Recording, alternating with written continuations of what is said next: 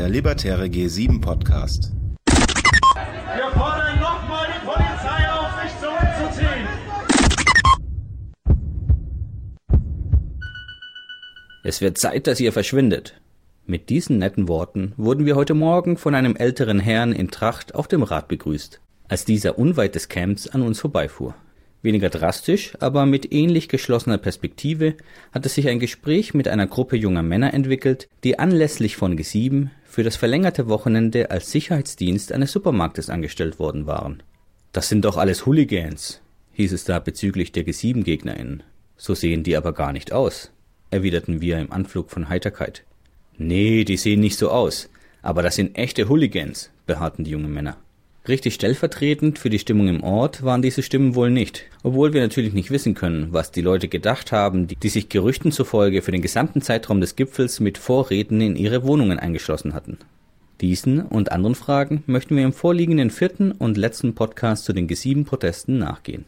Neben einer brandaktuellen Ausgabe von Aufs Maul geschaut, erfahrt ihr auch einiges zum Zusammenhang zwischen Kapitalismus und Abschottungspolitik, könnt ihr hören, was der Innenminister auf seiner Pressekonferenz wirklich von sich gegeben hat und lernt natürlich mit Out of Action eine weitere Säule der Camp-Infrastruktur kennen. Kurz möchten wir uns auch dafür entschuldigen, dass bei vorherigen Podcasts an wenigen Stellen Audiosprünge enthalten sind. Wir hoffen, dass wir bei diesem Podcast von diesem Fehler verschont bleiben.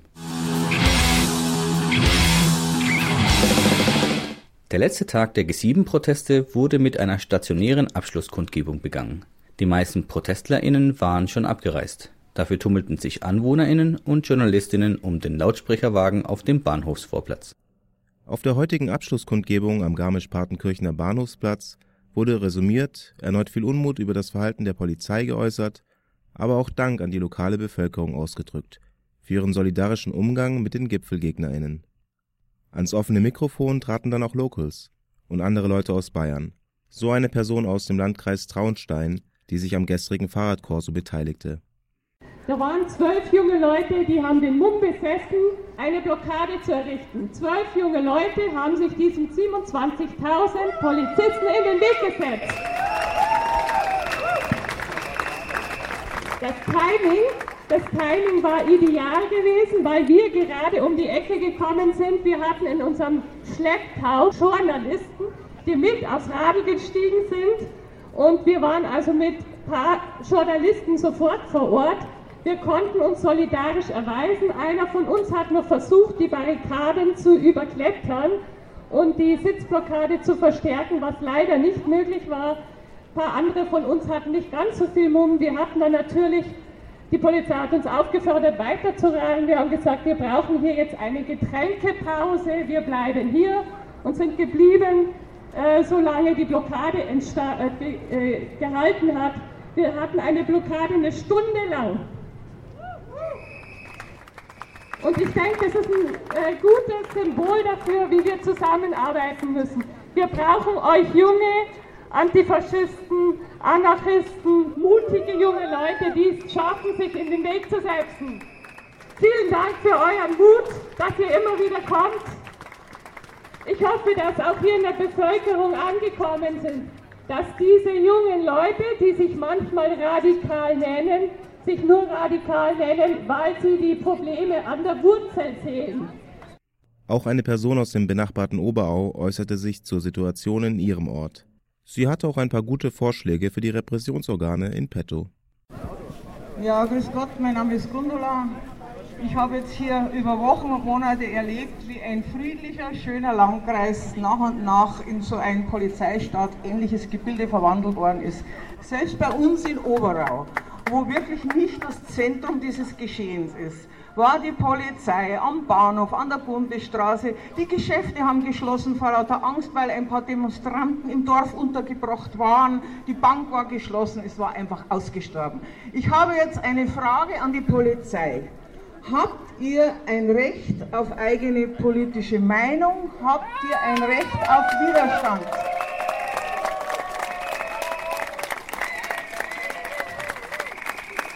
Ich habe mir bei bei allen Demonstrationen, wo ich dabei war, ziemlich alle Polizisten angeschaut, von Angesicht zu Angesicht.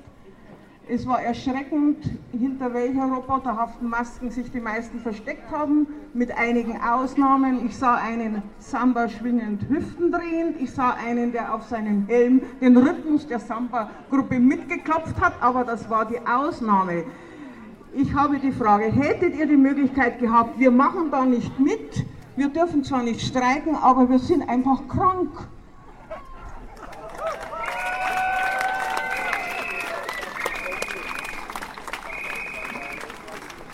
Wir haben die Lehre weg. Man kann innerhalb von drei Wochen hier Zustände schaffen, wie es vor 40, 50, 60, 70, 80 Jahren gang und gäbe waren und die wir hier nicht mehr wollen. Dankeschön. Wie jeden Tag der Proteste waren die Straßen voll mit AnwohnerInnen und Interessierten aus den umliegenden Gemeinden. Die Unterscheidung von Locals und angereisten Protestierenden fällt zusehends schwer denn sie mischen sich mittlerweile in die Veranstaltungen, halten spontane Redebeiträge und bevölkern das Camp. Die Angst ist gewichen und die Stimmung auf der Straße endgültig umgeschlagen. So betont freundlich die Polizeieinheiten sich jetzt auch geben mögen, sie wurden von Beschützern zu Besatzern, die Protestierenden zu Gästen. Natürlich gibt es die Hasser immer noch. Böse Blicke hinter den Gardinen, Beschimpfungen aus dem Auto oder doch etwas mutiger ein Haut endlich ab im Vorbeiradeln. Skeptiker Ihr glaubt es nicht? Dann hört selbst. Die Staatschefs sagen ja, sie reden über Menschenrechte, Klimaschutz und Frieden. Die Gegnerinnen behaupten, es gehe eigentlich nur um Profite großer Unternehmen und die Vormachtstellung der alten Industrienation.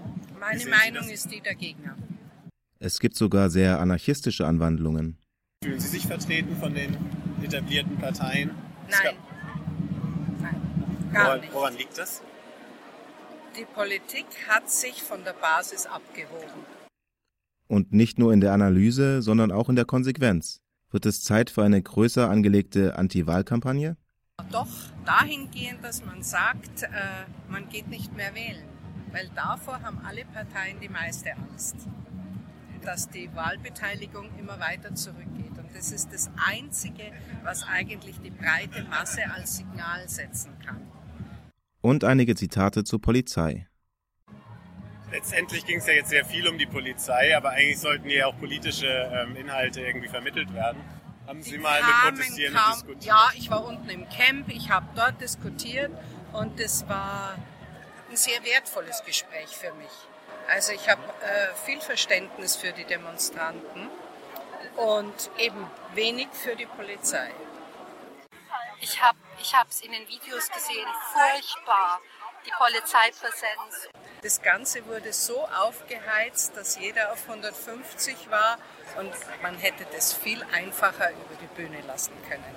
Dieser extreme Polizeiapparat war definitiv zu viel. Überwältigend war. Ich habe gehört, ein Demonstrant und fünf Polizisten so im Verhältnis. Das ist doch, das ist doch für einen demokratischen Staat nicht mehr normal. Das war eine Frechheit.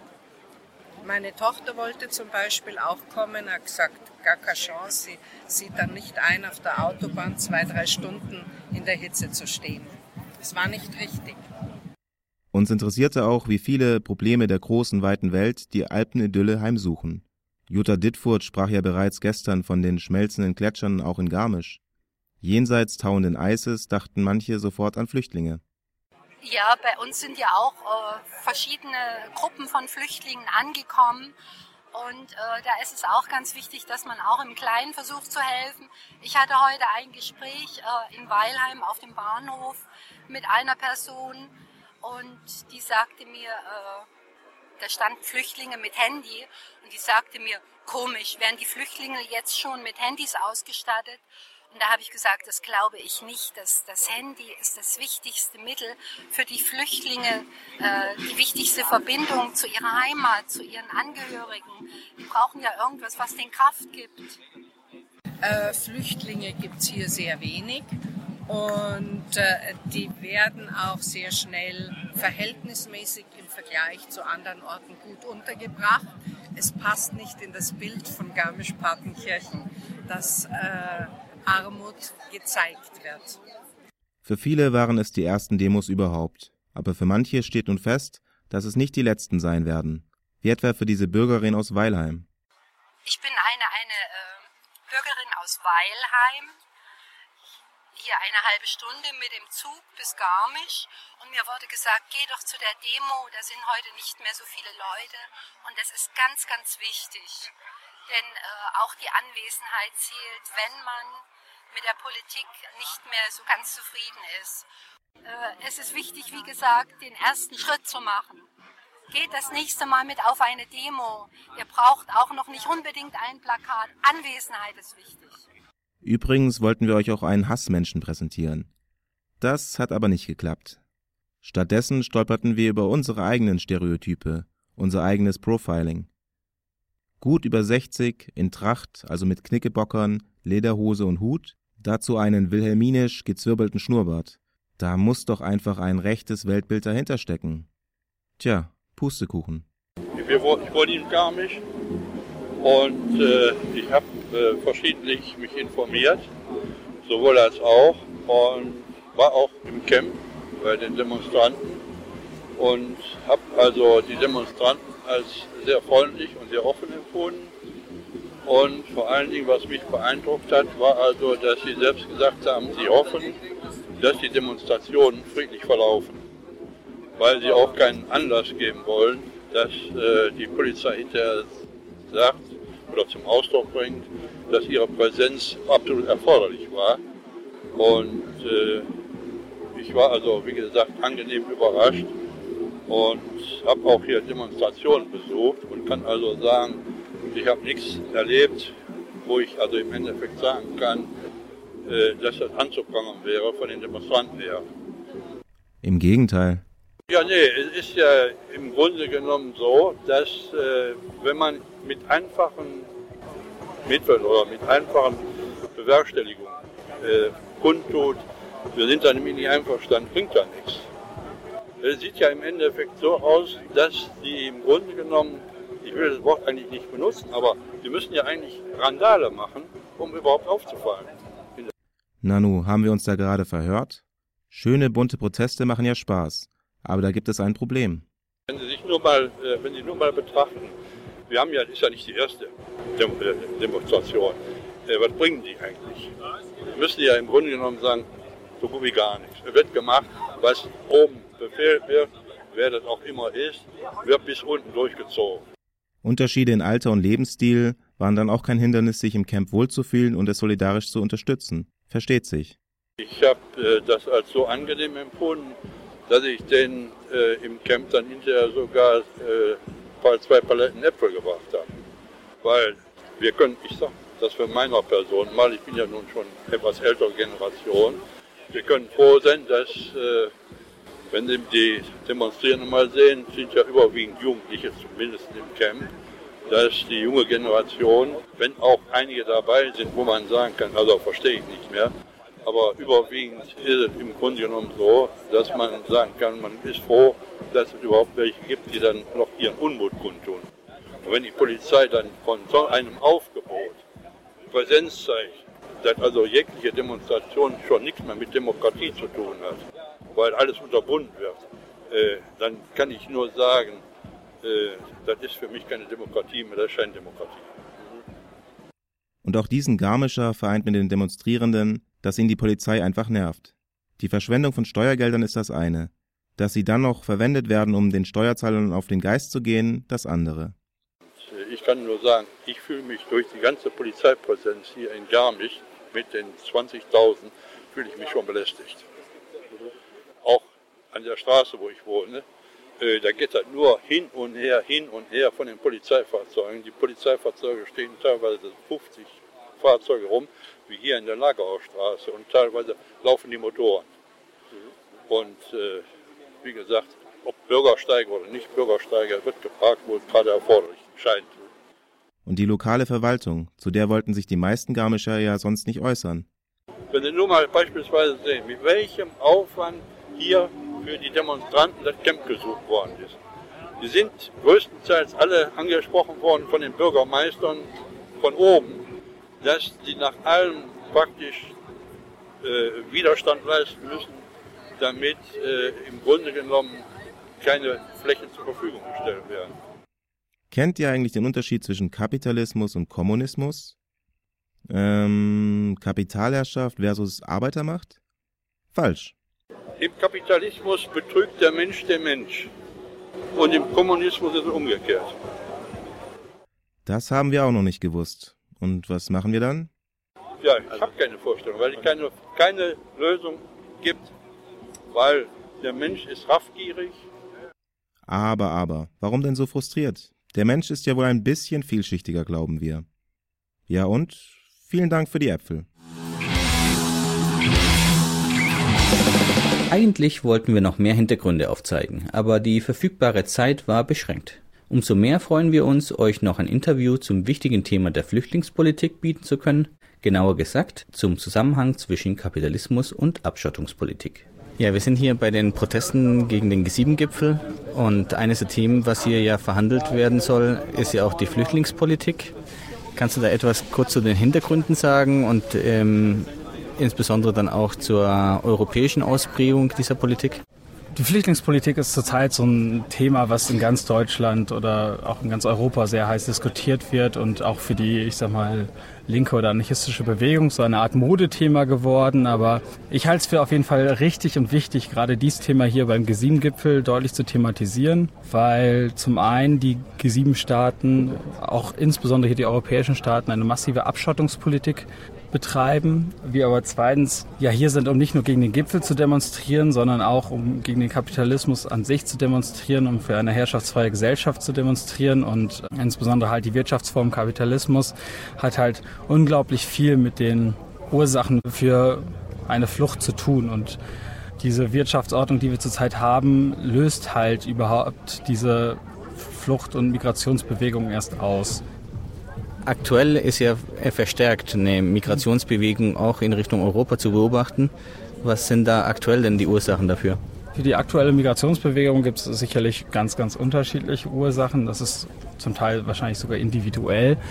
Aber ich sag mal so, das ganz klassische Thema oder der ganz klassische Grund zu fliehen, nämlich ein Krieg, ist gerade wieder eine der Hauptursachen für eine Flucht. Also gerade in Syrien, aus dem Irak gibt es gerade massive Flüchtlingsströme. Des Weiteren kommen viele Leute aus Diktaturen wie Eritrea, aber auch ja, die blanke wirtschaftliche Not ist für viele weiterhin ein Fluchtgrund. Diskriminierung, Folterung sind weiterhin Fluchtgründe. Und auch, was wir zunehmend erleben, Umweltfaktoren, die mit, der, mit dem Klimawandel zu tun haben, was ja auch wiederum hier sehr zum G7-Gipfel passt, sind Gründe halt für die Fluchtbewegung.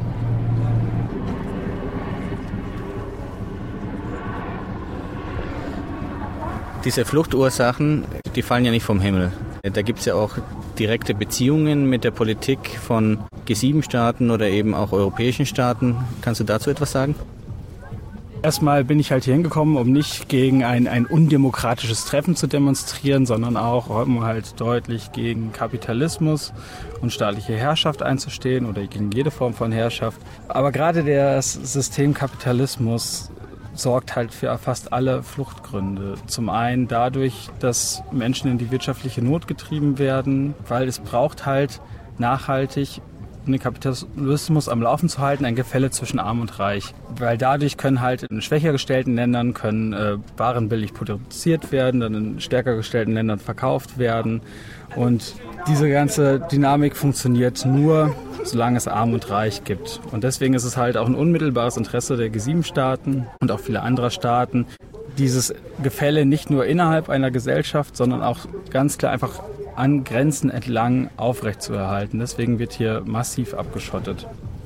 Darüber hinaus sind auch die G7-Staaten unglaublich groß im Rüstungsgeschäft dabei, was natürlich verdienen sie dadurch in Kriegen mit und haben keine nachhaltigen Gründe, gegen Krieg einzustehen und unterstützen auch gelegentlich Diktaturen, vor denen Menschen auch fliehen. Also es gibt sehr, sehr viele Bezüge von G7 zu den aktuellen Flüchtlingsproblematik. Okay, dann um zum Schluss zu kommen. Abschottungspolitik ist ja erstmal so eine Worthülse, ähm, hinter der sich aber ganz konkrete Dinge verbergen. Kannst du etwas zur konkreten Ausprägung der Flüchtlingspolitik zum Beispiel in Europa sagen? Zum einen haben wir natürlich das, was wir in den Nachrichten oft auf dem Mittelmeer erleben, halt, ähm, dass es Menschen sehr, sehr, sehr schwer gemacht wird, überhaupt zu fliehen, dass es für viele Menschen lebensgefährlich geworden ist, weil es halt äh, für diese Menschen nicht möglich ist, mit dem Flugzeug oder sonst wie anzureisen oder legal anzureisen. Die müssen das illegal machen, oft in der Nacht, um nicht entdeckt zu werden. Wo Frontex teilweise dann, nicht immer, das muss man auch dazu sagen, ja, so Pushbacks macht, also Leute zurückschiebt oder äh, ja, sonst wie versucht, Geflüchtete abzuwehren. In Ceuta und Melilla sehen wir diese großen Zäune ähm, und auch an der Grenze von Griechenland zur Türkei gibt es auch massive Sperranlagen. Also so wird nach außen massiv abgeschottet. Aber das Ganze hat noch eine weitere Dynamik, nämlich die Dynamik in den Ländern. Und zwar soll hier Geflüchteten möglichst unattraktiv gemacht werden zu kommen. Also die Unterbringungssituation in vielen Heimen ist katastrophal. Racial Profiling ist da so ein Thema, wo viele Geflüchtete sehr darunter leiden oder verschiedenste Arten von Diskriminierung hier von Ämtern, aber auch von äh, der bürgerlichen Mitte. Und so soll halt auf allen Ebenen mit allen Mitteln versucht werden, dass die Leute nicht hier hinkommen, wozu sie ein Recht haben müssen, das ihnen gestattet sein muss. Nicht nur, weil es humanitär ist, sondern weil wir halt auch ganz klar den Standpunkt vertreten, dass es eine Welt ohne Grenzen und ohne Gefälle zwischen Arm und Reich geben muss. Und diese Vision setzen wir dem entgegen und solidarisieren sich von daher mit allen, die sich nicht an diese Spielregeln von Grenzen halten wollen. Wunderbar. Dankeschön.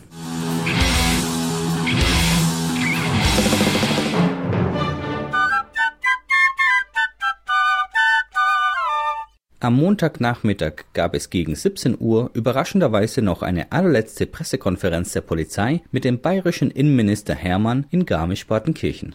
Da die meisten PressevertreterInnen sich allerdings bereits auf dem Heimweg gemacht hatten, war die Zahl der Anwesenden recht begrenzt. Meine Damen und Herren der Presse, ich bedanke mich bei Ihnen für Ihr Kommen zu dieser Pressekonferenz, bei der es um das Fazit hinsichtlich der Proteste gegen den G7-Gipfel gehen wird. Zunächst möchte ich wiederholen, was ich heute Mittag bereits gesagt habe.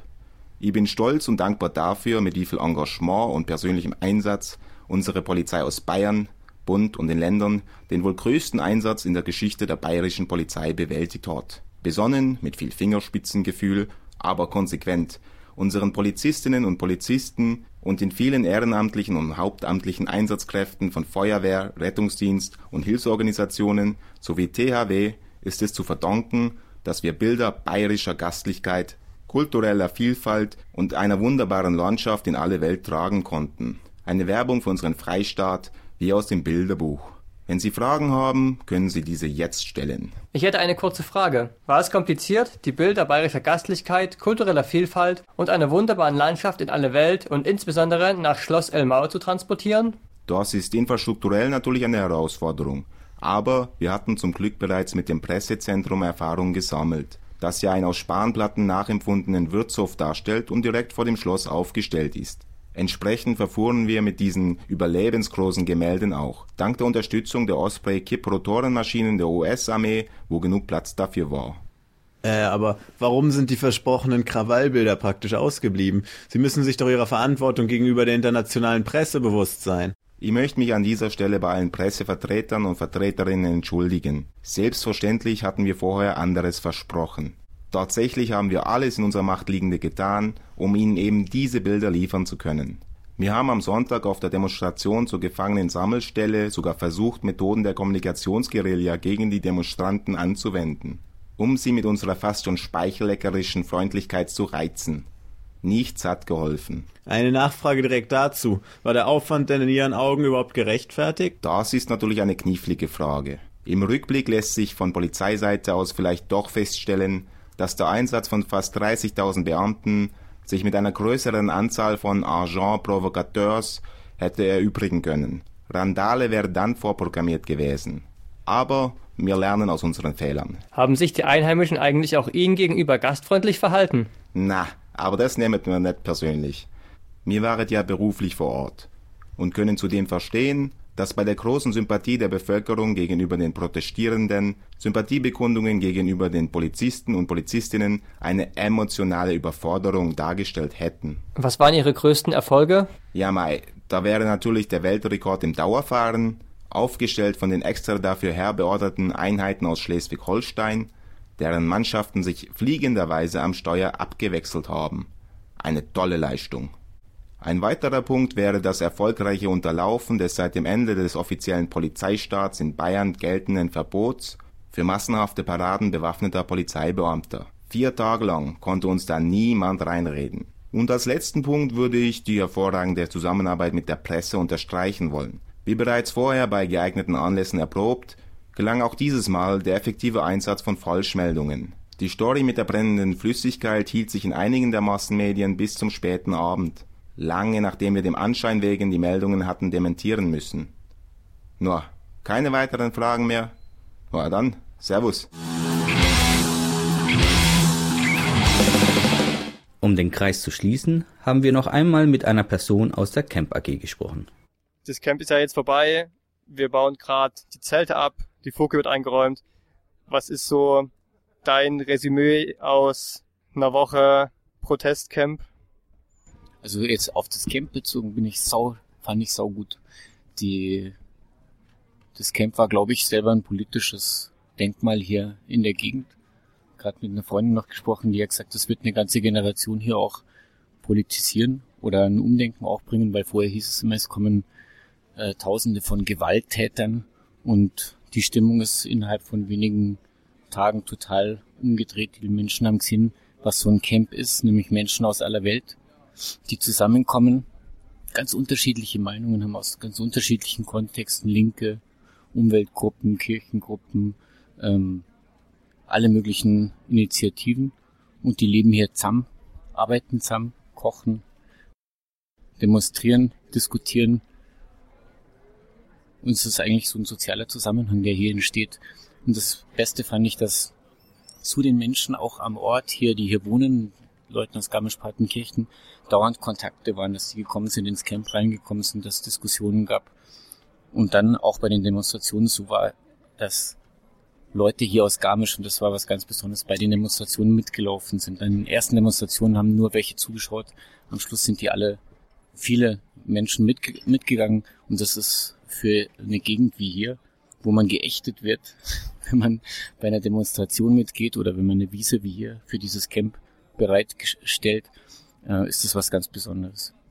Und also für mich ist das ein riesen Riesenerfolg und eigentlich den Gipfel in El Maudin habe ich kaum noch wahrgenommen, sondern viel diese Proteste hier unten, das was hier an Zusammenarbeit war, an Begegnung war, an Diskussionen war, ist für mich jetzt so das politischste in der Gegend und die ganzen Themen wie Ökologie, Wirtschaften, gerechtes Wirtschaften, gutes Leben für alle, Umwelt bewahren, die sind hier gelebt worden. Und im Camp an sich, also bei dem ganzen Orga-Kram? Äh, was ist da besonders gut gelaufen? Was äh, hat dir überhaupt nicht gefallen? Ihr seid ja ein Anarchosender anscheinend gell, und so ein bisschen anarchisch was ihr auch. Also vor allem die fast Ev Evakuierung jetzt beim Gewitter. Da hat man schon gemerkt, dass wir hier eine Menge lernen müssen. Ähm, wenn dann die Gewitter losbrechen, Blitze von allen Seiten und dann herrscht Chaos. Das ähm, haben wir dann so beim am zweiten Tag schon ganz gut in den Griff gekriegt. Also wir lernen hier die ganze Zeit dazu.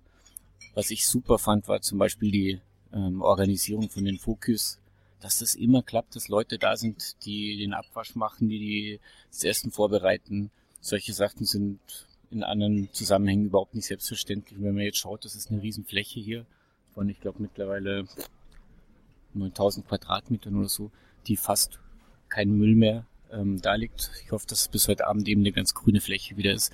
Ähm, also super, super äh, Zusammenarbeit hier von den Leuten, dass das klappt.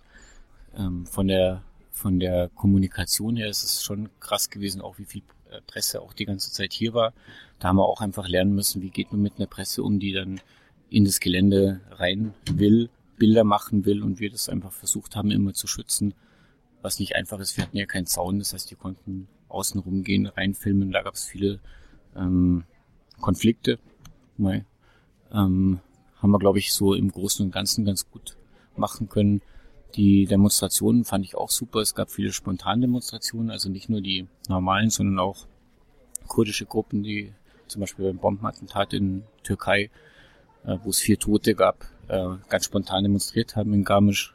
Und ähm, also solche Sachen, die einfach ungeplant waren und gleichzeitig die äh, Sternmärsche und die Großdemonstration mit, ich glaube, 7.000, 8.000 Leuten die halt dann von der Polizei gekesselt und auch mit Gewaltübergriffen von der Polizei beendet wurde im Grunde. Also ähm, ich denke, da haben wir uns an unseren Aktionskonsens gehalten, dass wir keine Eskalation wollen. Eskaliert ist von der Polizei worden und das wird jetzt auch in den kommenden Tagen bestimmt auch so die Diskussion hier bestimmen um die äh, Frage, ob solche Camps möglich sind. Ich denke, es war ein voller Erfolg so. Die Wiese ist ja während des Camps ein bisschen gewachsen. Am Anfang war es ja nur eine Wiese, jetzt sind es, glaube ich, zwei. Ich habe gehört, dass der Vertragsabschluss von der zweiten Wiese in der Küche in dem Bauernhaus mit sehr viel Alkohol äh, gelaufen ist. Kannst du da was drüber erzählen, wie das so zustande gekommen ist? Also von den Innereien kann ich jetzt nicht so viel erzählen, aber es war auf jeden Fall so, dass das alles per Handschlag gemacht wurde, also keine großen Verträge äh, zu Papier gebracht wurden und der äh, Nachbar ist kein Bauer, sondern Grundstücksbesitzer einfach, der ihm das Grundstück gehört, ähm, der einfach schon in den Tagen vorher Kontakt hatte beim Mähen, beim zusammen ähm, Mähen hier rächen ähm, über den Zaun weg und halt gesehen hat, dass das hier gut funktioniert. Und Alkohol ist da auch geflossen. Ich war jetzt nur dabei, wie wir abends noch zusammengesessen sind und uns einfach ein bisschen kennengelernt haben am Abend. Und der auch sich interessiert hat einfach, was hier läuft. Und ähm, der Kontakt läuft halt hier auch in der Gegend öfter, dass man so zusammen sitzt, halbe Bier trinkt. Besoffen haben wir uns nicht, aber hat auf jeden Fall nichts geschadet. Äh, du hast schon die Bewegung angesprochen, also die Leute, die hier im Camp waren. Hättest du dir irgendwas äh, gewünscht, was äh, wir hätten besser machen sollen, anders machen sollen? Nee. Ich glaube, ich bin fast zum Rollen glücklich, dass es so geklappt hat. Würdest denn, würdest du denn so ein Protestcamp äh, nochmal mit auf die Beine stellen? Ich hoffe nicht, dass es nötig ist, das hier wieder zu machen in so einer schönen Gegend, aber äh, es ist ein super Ereignis und ich würde das gerne wieder machen, also jederzeit äh, Camps organisieren. Ich würde allerdings gucken, dass man das einfach an irgendwelchen Orten schafft, wo man nicht in dauernden äh, Diskussionen ist. Wir haben ja am Tag vor Inbetriebnahme des Camps erst die Zuteilung bekommen. Das heißt, das waren für uns auch ein wahnsinnige Strapazen, die Sachen erstmal hierher zu schaffen, ohne zu wissen, ob wir es dann überhaupt aufstellen können. Ist auch mit Kosten verbunden, viel Einsatz von allen Leuten. Aber jetzt so im Nachhinein betrachtet, es war geil. okay, cool. Dann vielen Dank. Das Erlebte zu verarbeiten stellt auch erfahrene linksradikale Aktivistinnen manchmal vor Probleme. Wir möchten euch deswegen eine letzte Struktur vorstellen, die auch im G7-Protestcamp vertreten war, nämlich die Leute von Out of Action. Was macht denn Out of Action überhaupt? Out of Action begreift sich als ähm, Antirepressionsstruktur und wir bieten emotionale Erste Hilfe von AktivistInnen für AktivistInnen an. Genau, und ähm, Unserer Auffassung nach wirkt Repression und Gewalt nicht nur auf juristischer oder körperlicher Ebene, sondern eben auch auf der emotionalen.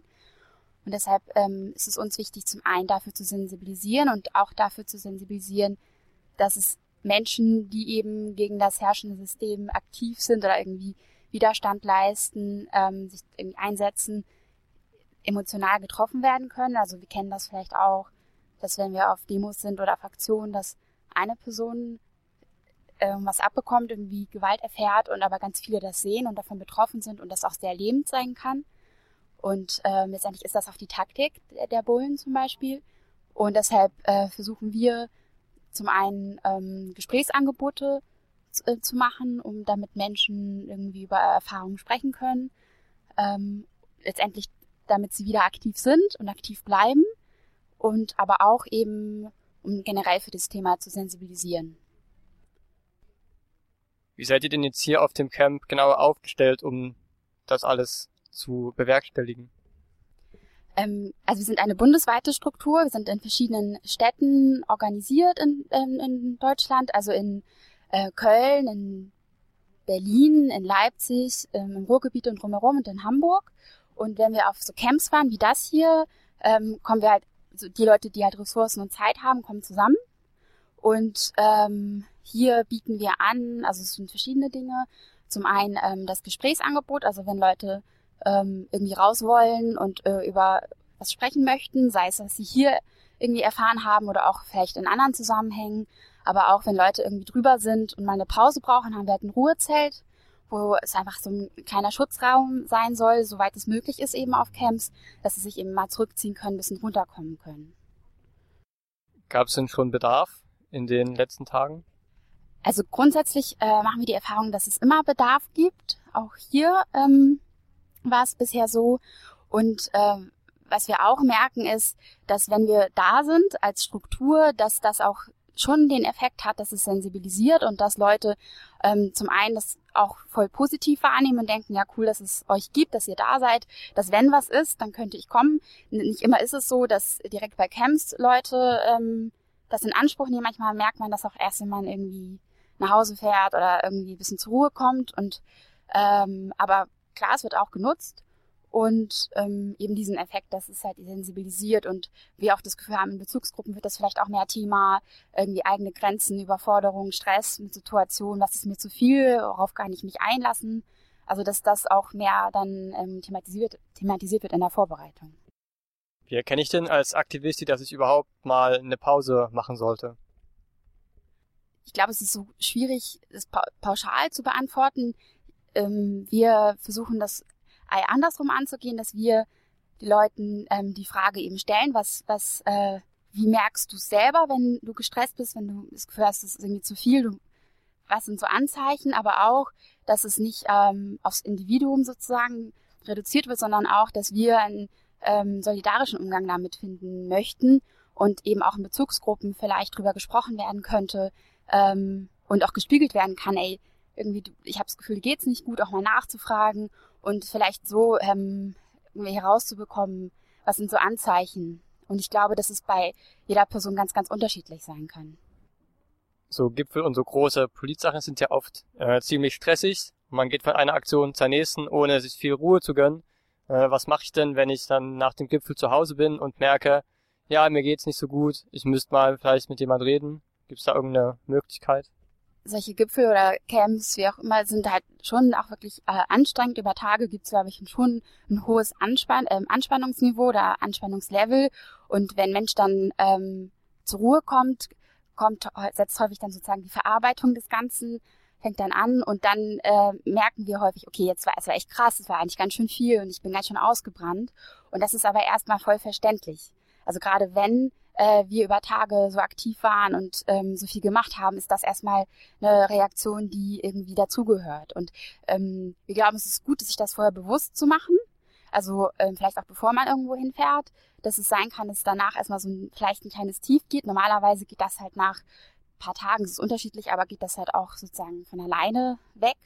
Ähm, es ist sinnvoll, ähm, vielleicht auch zu überlegen, was, was tut mir gut, ähm, auch bevor ähm, stressige Situationen eintreten, ähm, also Dinge, die einen irgendwie beruhigen, die einen ähm, eine gute Stimmung bringen. Und ähm, wichtig ist eine Nachbereitung in der Bezugsgruppe, mit der man unterwegs war und eben dort auch ähm, darüber zu sprechen, wie die Tage für einen gelaufen sind, ähm, vielleicht auch mit Leuten, die nicht in, dabei waren, darüber zu sprechen, wenn man Personen hat, mit denen man darüber sprechen mag, um ähm, ja, einfach das Wissen zu verarbeiten, was da passiert ist. Und dann kann es natürlich auch sein, dass das, wenn das irgendwie krasse Sachen waren für die Person, ähm, dass es halt länger anhält, dieser Zustand, und dass ähm, ähm, vielleicht irgendwie eine Überforderung oder Überlastung irgendwie wirklich tatsächlich da ist. Und ähm, da gibt's halt die Möglichkeit, zum einen darüber zu sprechen mit Leuten, aber auch vielleicht auch, wenn es eine Gruppe äh, wie Out of Action in der Nähe gibt, die zu kontaktieren. Du hast schon ein bisschen davon geredet, dass auch so Bezugsgruppen das vielleicht aufnehmen sollten in ihre, ich sag mal, in ihre politische Arbeit? Habt ihr da so Tipps, wie man das in seine alltägliche politische Arbeit integrieren kann? Also wir bieten zum einen neben diesem Gesprächsangebot, von dem ich schon gesprochen habe, auch Workshops an zu verschiedenen Themen. Ähm, also wenn irgendwie Interesse da ist, kann man uns auch anschreiben und wir versuchen halt eben diese Themen dann ähm, gemeinsam nach Bedarf zu bearbeiten. Ähm, und es ist, glaube ich, gut ähm, in der Vorbereitung, aber auch in der Nachbereitung eben diese emotionalen Themen oder die eigenen Grenzen, auch dieses Ernstnehmen von eigenen Gefühlen nicht zu vernachlässigen, damit die Hemmschwelle auch geringer wird, überhaupt über sowas zu sprechen. Und ich glaube, dass diese Hemmschwelle gerade in linksradikalen Kreisen teilweise noch relativ hoch ist ähm, und Das Ziel wäre es, dass, dass es eine Sensibilisierung gibt und dass alle das theoretisch auf dem Schirm haben, dass ähm, Repression und eben Gewalt auch ähm, psychisch oder emotional wirkt und ähm, das eben in der Vor- und Nachbereitung mit auf dem Zettel zu haben, genauso wie andere Punkte, ähm, die ähm, gesprochen werden. Dann bedanke ich mich ganz toll fürs Interview und wünsche euch auf jeden Fall eine stressfreie Zeit.